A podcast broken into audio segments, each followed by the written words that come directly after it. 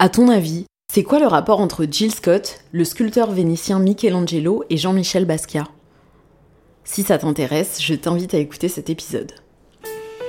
Salut, c'est Osmo Jam, bienvenue dans un nouvel épisode de Pause, le mini-podcast sur l'art et la musique. Bonne écoute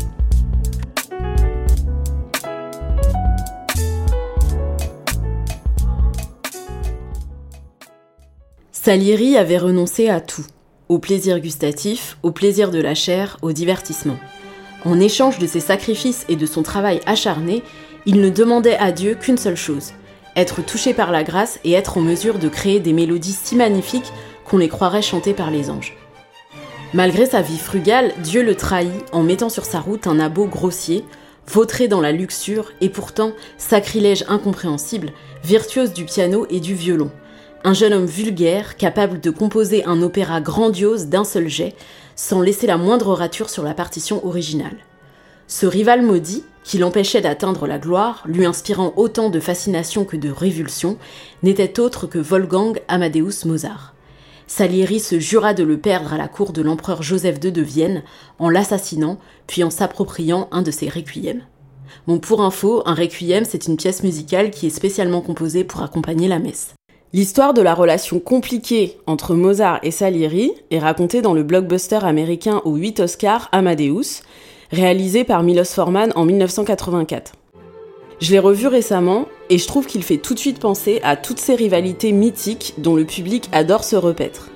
Brandy contre Monica, Tupac contre Bee Gees, évidemment Michael Jackson contre Prince ou les Beatles contre les Rolling Stones. Dans le domaine de la peinture, c'est la même, on a Picasso contre Matisse, ou même Raphaël contre Michelangelo, vous savez, le peintre architecte italien à qui on doit les fresques de la chapelle Sixtine au Vatican.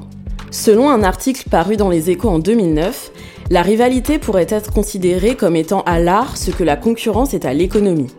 Dans la pensée néolibérale qui domine notre époque, c'est vrai qu'on considère que la concurrence entre entreprises est bonne pour le consommateur parce qu'elle favoriserait l'innovation et la baisse des prix des biens et des services. Mais on peut se poser la question de savoir en quoi la rivalité entre artistes est bonne pour le public. Est-ce qu'on en a besoin pour révéler la valeur des œuvres? Est-ce que la rivalité profite à l'art en lui-même? Et qu'est-ce que les rivalités entre artistes disent de nous, public? Les histoires de rivalité sont presque un passage obligé dans les biographies d'artistes, et elles participent à bâtir leur légende. Le film Amadeus a été décrit par certains comme un biopic, sans doute à tort, puisque même si un certain nombre d'événements racontés par le film sont réels, l'histoire de la tentative de meurtre de Mozart par Salieri n'est pas avérée. En fait, elle vient d'une pièce de théâtre de Peter Schaffer qui a aussi co-scénarisé le film, et cette pièce était elle-même inspirée d'une courte tragédie du dramaturge russe Pushkin qui a immortalisé les rumeurs de meurtre. Mais ce qui est intéressant, c'est le choix de Milos Forman d'évoquer la vie de Mozart à travers les yeux de son rival. En mettant l'antagonisme entre les deux musiciens au centre du scénario, il a sans doute augmenté l'impact de son film sur le public, qui s'est d'autant plus attaché au personnage de Mozart qu'il a détesté Salieri. Dans son essai Bad Blood, Rivalry and Art History, Clayton Schuster analyse 18 histoires de rivalité dans le domaine de la peinture et de la sculpture pour montrer qu'elles jouent un rôle particulier dans l'histoire de l'art et qu'elles reposent sur des motifs communs, comme par exemple le schéma dans lequel un jeune artiste, outsider, vient défier un artiste plus âgé et établi. Schuster remarque que les gens s'attendent à ce que les grands artistes s'engagent dans des rivalités, et pour lui, cette attente est là depuis très longtemps. Il l'a fait carrément remonter à l'Antiquité, lorsque les scribes grecs ont écrit les premières biographies d'artistes du monde occidental. Selon lui, ils ont utilisé les histoires de rivalité comme une sorte de technique de narration, parce que ce genre d'anecdote est facile à retenir, mais aussi parce que le conflit, qui fait partie intégrante de la nature humaine, permet d'éclairer la relation de l'artiste à son œuvre. La détestation entre Mozart et Salieri a largement été fantasmée, et d'ailleurs, la découverte par hasard d'une partition en 2016, co-signée par les deux compositeurs, a apporté une nouvelle preuve que cette rivalité était très exagérée en fait. Mais finalement, c'est pas si important parce que dans le film, cette animosité, c'est le prétexte pour qu'on se pose la question du génie dans la création artistique et du rôle de l'inné et de l'acquis. Est-ce que les seuls artistes qui sont légitimes à s'exprimer sont ceux qui ont un véritable don? Est-ce que ceux qui sont moins doués mais passionnés, travailleurs, ne méritent pas aussi leur place? Sans trop vous spoiler, la réponse du film semble être non, puisque Salieri finit vieux et oublié dans un asile sans jamais avoir réussi à atteindre la gloire. Alors comme vous vous en doutez, c'est beaucoup plus difficile de trouver des histoires de rivalité artistique intéressantes qui concernent les femmes et les minorités, ou en tout cas qui ne sont pas considérées comme des catfights vulgaires et dégradants pour les artistes concernés. Je vais pas prétendre y remédier ici, mais je voudrais m'arrêter un moment sur deux musiciennes que l'industrie musicale a voulu monter l'une contre l'autre, et qui, contrairement à beaucoup d'autres artistes masculins, se sont sortis de l'affaire sans écorner leur image, et en donnant en plus une bonne leçon au public. J'ai nommé Erika Badu et Jill Scott, deux chanteuses afro-américaines considérées comme des piliers du mouvement néo-soul des années 90-2000, un style musical à la croisée du RB, du hip-hop et du jazz, si je résume à gros traits. Alors, aux prémices de la rivalité artistique, il y a bien souvent une question d'argent ou d'accès aux ressources matérielles. Dans le cas d'Erika Badu et de Jill Scott, c'est une maison de disques qui aurait pu empoisonner leur relation sur la longue durée. Quand en 1999, Jill Scott écrit le refrain de You Got Me pour le groupe hip-hop The Roots, ils savent immédiatement que c'est un tube. Seulement, Jill Scott est encore inconnu du grand public américain et RCA Records, la maison de disques de The Roots, leur met la pression. Ils veulent que ce soit Erika Badu, déjà connue, qui chante le refrain, sinon ils ne soutiendront pas comme il se doit l'album, parce qu'ils estiment ne pas être rentrés dans leurs frais sur les deux précédents opus du groupe. Ils ont besoin d'un hit mainstream pour récupérer leur argent, et selon eux, c'est pas possible d'y arriver avec une chanteuse poétesse inconnue au bataillon. Quand Erika Badu entend la version de Jill Scott, elle reconnaît immédiatement son talent et elle comprend pas vraiment pourquoi on veut la remplacer. Elle accepte quand même de faire le feat et se retrouve dans le clip de la chanson qui finit par gagner un Grammy. Sans doute pour calmer le jeu avec Jill Scott, The Roots lui propose d'assurer la tournée avec eux, ce qui lui permettra de bien se préparer avant la sortie de son premier album, Who is Jill Scott? Selon certaines sources, notamment une biographie d'Erika Badu, Jill Scott était quand même passablement agacée par la situation et on comprend bien pourquoi. On ne saura jamais vraiment euh, quelles ont été les tractations et les tensions qui ont pu se jouer en coulisses entre les deux artistes, mais ce qui est certain, c'est qu'en public, elles ont clairement refusé de monter sur le ring dans lequel on voulait les voir s'affronter, et elles se sont plutôt attachées à promouvoir la sororité noire. Certains d'entre vous ont peut-être vu leur live Instagram le 9 mai 2020 dans le cadre du concept Versus lancé par les producteurs Timbaland et Swiss Beats, qui propose à des artistes qui ont marqué la musique afro-américaine de s'affronter dans une compétition soi-disant amicale en faisant passer à tour de rôle des titres de leur euh, catalogue. Alors dès le début de leur live Instagram, Erika Badu et Jill Scott ont immédiatement mis les pieds dans le plat sur l'histoire de You Got Me, en passant l'une après l'autre leur version de la chanson aux auditeurs, et ensuite, elles se sont envoyées compliment sur compliment, elles ont échangé sur leur rôle de mère, elles ont cité et acclamé d'autres artistes femmes noires qui les ont marquées et nourries. Pour un certain nombre de spectateurs de ce live, elles ont offert une parenthèse réconfortante et positive à un moment où la communauté afro-américaine était et est encore frappée de plein fouet par le Covid-19. Leur cas montre assez bien l'incapacité de la critique, des journalistes, des curateurs, des commentateurs, parfois même des auditeurs lambda, à décrire la proposition créative ou même l'identité d'un artiste sans faire appel systématiquement à la comparaison. On peut comprendre l'intérêt quand il s'agit de replacer le travail d'un artiste dans la lignée de ceux qui l'ont précédé, de mettre en avant ses influences ou alors une technique remarquable, mais ça c'est un peu le cas de figure idéal. En fait, la comparaison, c'est à la fois solution de facilité et solution marketing. Pour éveiller l'intérêt du public, on invoque des références qu'il a déjà, des artistes qu'il connaît déjà, pour en présenter d'autres. Si Erika Badu a systématiquement été comparée à Billie Holiday à ses débuts, Jill Scott a immédiatement été comparée à Erika Badu, selon elle parce que des oreilles paresseuses ont décrété que les deux se ressemblaient vaguement. Ça se voit assez clairement dans le documentaire sur la block party de Dave Chappelle, réalisé en 2006 par Michel Gondry. Un moment, on voit Jill Scott dans une loge, en train de regarder Erika Badu qui se produit, et elle répond aux questions de quelqu'un qui lui demande si elle n'est pas nerveuse de chanter juste après elle. Et sa réaction est assez géniale, elle a ce rire un peu jaune, et elle répond Mais est-ce que tu m'as déjà vu sur scène en fait? Hey, little Erica! Go ahead, girl. I really love that woman. We all have our own thing. That's the magic. That everybody comes with their own sense of strength and their own queendom. Mine could never compare to hers, and hers could never compare to mine. Are you uh, nervous? You're gonna perform after her? no, that's just trying to get your feelings. have you ever seen me perform?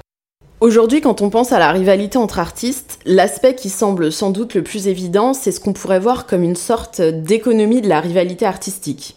Je m'explique. Dans l'industrie musicale, la stratégie marketing qui consiste à communiquer sur la rivalité entre deux artistes, qu'elle soit réelle ou factice, c'est un levier classique bien connu.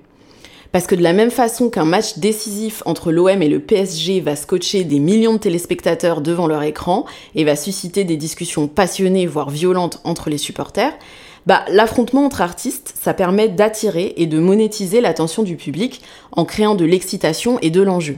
Les gens se sentent concernés personnellement parce qu'en se déclarant soutien d'un artiste plutôt que d'un autre, ils affirment une partie de leur identité. Ils expriment haut et fort leur adhésion à une certaine vision du monde quelque part. Le critique américain Stephen Hayden l'explique dans son essai Your favorite band is killing me, what pop music rivalries reveal about the meaning of life. Alors je cite euh, ma propre traduction. Les rivalités musicales sont quasiment tout le temps des projections de nos propres désirs, espoirs ou idéologies. La musique et l'art nous embarquent dans un voyage personnel et nous permettent de travailler sur des questions qui ne peuvent être résolues qu'au fond de nos cœurs. Un moment, Haydn prend l'exemple de l'avantage qui est souvent donné au guitariste Jimi Hendrix, considéré comme l'un des musiciens les plus importants du XXe siècle, sur son rival et ami, le guitariste Eric Clapton. Ce que je comprends de son analyse, c'est que cette préférence peut en fait révéler une conception assez agiste de la musique avec une fascination morbide pour les artistes fauchés par la mort très tôt et figés dans l'imaginaire collectif dans une éternelle jeunesse, au sommet de leur performance et dans une attitude à tout jamais rebelle et excessive. Parce que Jimi Hendrix fait partie du fameux club des 27, vous savez, ces pop stars prématurément décédés à 27 ans. Dans cette rivalité, au-delà de leur musicalité et de leurs techniques respectives, on dirait que la tare de Clapton, c'est un peu d'avoir passé l'âge des nuits blanches, des orgies et de la drogue, et d'avoir vécu assez longtemps pour devenir un musicien d'âge mûr et entre guillemets rangé, donc beaucoup moins sexy. Alors maintenant, je vous propose un petit détour du côté des arts visuels. Parfois, ce qui se joue dans une rivalité artistique, c'est l'opposition entre deux courants, deux écoles qui essaient d'imposer la direction qu'une discipline doit prendre ou les valeurs qu'elle est supposée porter. C'est le cas de l'affrontement entre les graffeurs Banksy et King Robo. Banksy, c'est le célèbre britannique à l'identité secrète, vous savez, celui dont les pochoirs et slogans anticapitalistes, laissés dans des espaces urbains insolites, s'arrachent ensuite à des millions d'euros en galerie. King Robo, c'était l'un des pionniers du graffiti au Royaume-Uni. Le bif entre les deux commence quand King Robo découvre que Banksy a en partie recouvert l'un des premiers tags de sa carrière qui se trouve sur le pont du quartier de Camden Town, c'est un tag très connu pour sa longévité. King Robot est furieux, il repeint complètement la surface et réécrit sur le mur son nom en grand. Mais quelques temps plus tard, il constate que le message a été modifié et qu'on peut maintenant lire Fucking Robot. Donc s'ensuivent des mois d'attaques et contre-attaques, pendant lesquels Banksy et King Robot et leurs adeptes respectifs dégradent les œuvres que l'un ou l'autre ont laissées dans Londres. En fait, il semblerait que Banksy ait enfreint l'une des règles d'or du graffiti. Aucun graffeur ne doit jamais incorporer l'œuvre d'un autre graffeur dans la sienne. Il faut complètement recouvrir les œuvres existantes et repartir de zéro. Alors la communauté du graffiti s'est passionnée pour ce duel qui touchait à deux visions radicalement différentes de la discipline.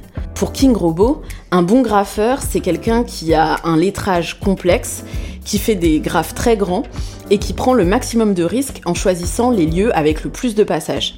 Par essence, le graphe est temporaire, il doit dégrader parce que c'est une attaque symbolique à la richesse et il n'est pas monétisable. Et surtout, il fait courir à son auteur des risques d'emprisonnement.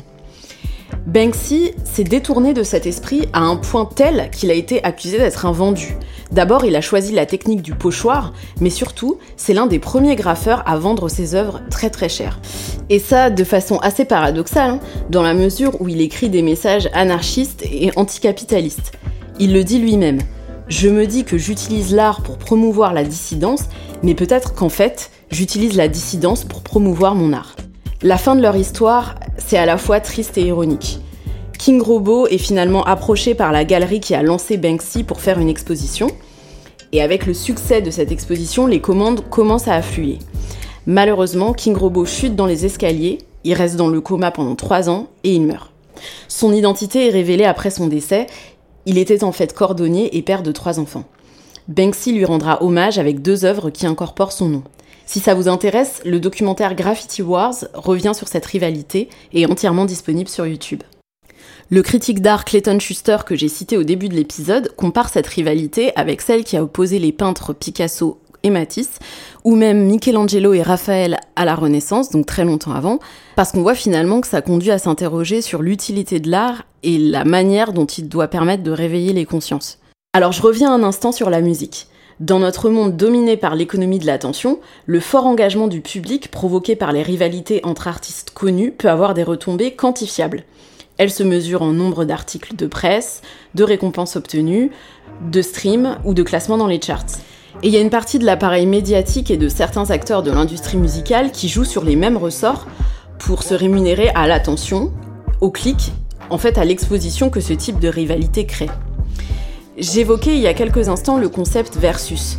Ce qu'en disent ces créateurs, les producteurs Timbaland et Swiss Beats, c'est que la mise en scène de duels amicaux, et je mets amicaux entre guillemets, c'est un moyen de célébrer la culture hip-hop RB en se repenchant sur des historiques de carrière. Et ça, c'est à contre-courant des tendances de consommation actuelles de la musique, avec des titres oubliés, sitôt écoutés et un constant besoin de chair fraîche. Quand on lit les commentaires sous les vidéos des Battle Versus, on voit bien qu'une grande partie de l'intérêt des gens vient de la puissance du sentiment de nostalgie qu'elle déclenche. Les gens sont ramenés à des moments importants de leur passé, dont certains des titres étaient la bande-son. Si on regarde en termes de stream, Versus est un concept efficace. Selon le magazine OK Player, les streams d'Eric Abadou et de Jill Scott ont bondi de 217% à l'occasion de leur live Versus. Ça montre bien l'intérêt économique de la mise en scène de la rivalité. Même si cette émulation a moins à voir avec la musique en elle-même qu'avec l'influence et le prestige. Parce que l'expérience sensible de la musique, et même des œuvres d'art en général, que ça soit l'expérience des artistes qui sont en train de créer ou l'expérience du public qui reçoit les œuvres, bah évidemment c'est irréductible à des statistiques. En même temps, le concept est tout à fait en ligne avec l'esprit de compétition qui est inhérent au mouvement hip-hop depuis le début, comme l'illustre non seulement la pratique des battles entre danseurs ou MCs, mais aussi les diss tracks, qui consistent à tailler un costard à un autre artiste. Pour reprendre les mots du groupe IAM dans leur ouvrage paru en octobre 2020, Entre la pierre et la plume, la culture hip-hop comprend, je cite, une dimension compétitive essentielle. Le rap est un sport il est fondamental de comprendre ce parallèle entre culture et sport. Quand on fait du rap, on veut être le meilleur, point. Seul celui qui franchit la ligne d'arrivée en premier existe. Il faut innover, créer, faire avant les autres ce que personne n'a jamais fait. C'est une vision très saine de la compétition artistique. Alors il y a un son hip-hop qui est un bon exemple de l'impact de la saine rivalité dans ce mouvement, et un impact qui pour le coup a bénéficié au public. Il s'agit du titre Beat Bop, surnommé par certains le Saint Graal des disques hip-hop est paru en 1983. Le son est né d'une dispute entre Jean-Michel Basquiat, enfant terrible de l'art contemporain des années 80, et de Ramelzy, graffeur et MC multifacette et excentrique. L'anecdote est racontée dans l'excellente BD Hip Hop Family Tree de Ed Piscor que je vous recommande vivement. Ramelzy a un jour accusé Basquiat d'être une fraude. Basquiat a répliqué qu'il pouvait surpasser n'importe qui dans n'importe quel domaine artistique. Alors les deux décident d'évacuer la tension en s'affrontant sur un son. Basquiat écrit ses lyrics, mais Ramelzy et son acolyte K-Rob les trouvent nuls. C'est donc Ramelzy et K-Rob qu'on entend sur une production expérimentale et innovante pour l'époque, tandis que Basquiat conçoit la pochette et finance le pressage de 500 copies. Le résultat, c'est donc un titre de 10 minutes, Beat Bop, bande originale du documentaire Style Wars, consacré au milieu du graffiti new-yorkais. Cette anecdote colle assez bien avec ce que le critique d'art américain Sébastien Smith décrit comme étant une bonne rivalité dans son livre The Art of Rivalry. Il écrit que la rivalité idéale, ce n'est pas le cliché macho d'ennemis jurés, de concurrents acharnés et de tenants rancuniers qui se battent pour la suprématie artistique et mondaine. Une bonne rivalité, c'est une amitié compétitive qui apprend aux artistes à se battre au service de leur art. D'ailleurs, c'est peut-être le moment de préciser la différence entre compétition et rivalité. La compétition, c'est la lutte simultanée de plusieurs personnes dans la poursuite d'un même but, mais ces personnes ne s'identifient pas forcément entre elles. La rivalité, c'est un cas particulier de la compétition dans lequel les antagonistes se connaissent et savent qu'ils sont en opposition. Et cette distinction, elle est importante si on s'intéresse à l'impact sur les artistes et leur créativité. Il y a une étude de 1984 de l'Université de Davis en Californie qui montre que le sentiment d'être jeté dans une compétition générale avec une population entière d'artistes est paralysante, parce qu'il faut se battre contre le monde entier pour essayer de se faire entendre ou voir. Alors qu'au contraire, certains artistes trouvent que la rivalité est stimulante parce qu'elle leur permet de se concentrer et de trouver de la motivation pour s'améliorer. En fait, beaucoup des rivalités artistiques opposent des amis, ou en tout cas des gens qui se connaissent personnellement. Et malgré les anecdotes que j'ai citées et les significations sociales, politiques, voire philosophiques qu'on peut en tirer, euh, je pense que personne n'est dupe ici. La rivalité, c'est en grosse partie une question de jalousie, de pouvoir et d'argent. Alors pour en parler, on va finir par un peu de littérature. Les auteurs et les intellectuels sont souvent entourés d'une aura qui fait oublier que ce sont des êtres humains torturés par les mêmes défauts que le commun des mortels. Même si on parle là de choses peu reluisantes, ça permet quelque part de mieux comprendre les personnalités des artistes et donc de mieux comprendre leurs œuvres. Je vais vous parler de l'histoire de l'amitié brisée entre Zora Neale Hurston et Langston Hughes. Ils sont tous les deux des figures très importantes du mouvement Harlem Renaissance, cette révolution culturelle majeure des années 1920 aux États-Unis qui influence encore aujourd'hui le mouvement Black Lives Matter. Après que la ségrégation ait été mise en place dans les États du Sud par les lois Jim Crow, la population noire migre massivement vers le nord et notamment à New York pour améliorer ses conditions de vie. L'Harlem Renaissance naît justement de la concentration géographique d'intellectuels et d'artistes noirs dans le quartier d'Harlem. C'est une explosion de créativité noire réprimée depuis des siècles.